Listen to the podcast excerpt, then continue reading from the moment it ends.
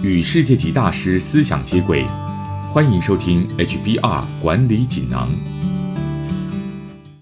各位听众好，我是这个单元的转述师周振宇。今天跟大家谈的主题是如何让你的团队负起责任。内容摘自《哈佛商业评论》全球繁体中文版。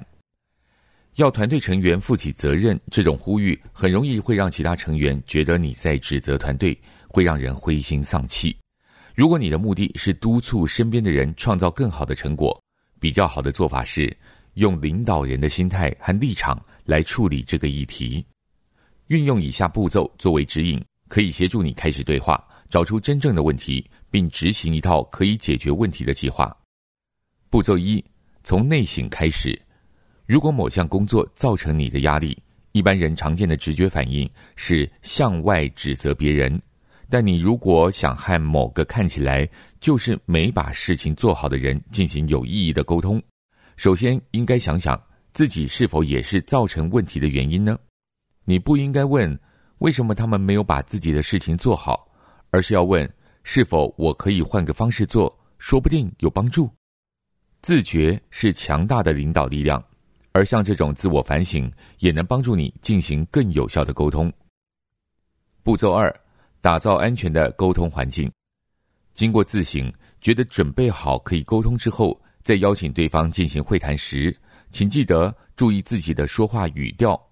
比较好的邀请方式是先问对方是否方便安排时间，讨论业务上遇到的某个问题，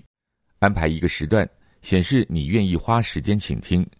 此外，如果以业务挑战来规划讨论主题，就能避免互相指责的风险，也能展现你尊重对方、要与对方继续合作的诚意。步骤三，确保双方都清楚接下来要怎么做，并对此达成共识。找出问题背后的原因之后，就可以直接表明你进行这次谈话的目的是要处理这个问题，并确定双方都同意未来的做法。不论你的目标是协助部署如期完成工作，或是与其他团队成员有效合作，重要的是要确定你们双方都了解问题所在、如何处理、预期目标以及双方该扮演什么角色。步骤四：努力帮对方达成目标。开始制定计划的时候，要和同事一起设定务实的期望，只有这样才能确保双方都有清楚的目标和成功的决心。不论你合作的对象是部属、同事，甚至是上司，你都应该在达成共识之前，先问问对方以及自己，考量我们目前手上的工作，这项计划是否可行。只要任何一方觉得不可行，就应该回头重新规划。不论情况为何，你都必须谨慎行事，包括在必要的时候调整工作、提供支持或把工作转派给其他人。步骤五：定期追踪并评量进度。双方同意的计划内容务必要以文字记录，才能在出现疑问的时候进行查阅。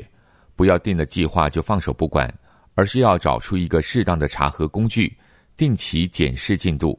可以运用的工具包括对彼此角色以及责任归属的书面记录、定期的进度会议、追踪绩效的指标、检核清单等等。以上摘自《哈佛商业评论》全球繁体中文版，主题为如何让你的团队负起责任，包括步骤一：从内省开始；步骤二：打造安全的沟通环境；步骤三：确保双方都清楚接下来要怎么做，并对此达成共识；步骤四：努力帮对方达成目标；步骤五：定期追踪并评量进度。更多精彩内容，欢迎阅读《哈佛商业评论》。全球繁体中文版，谢谢你的收听，我们下周见。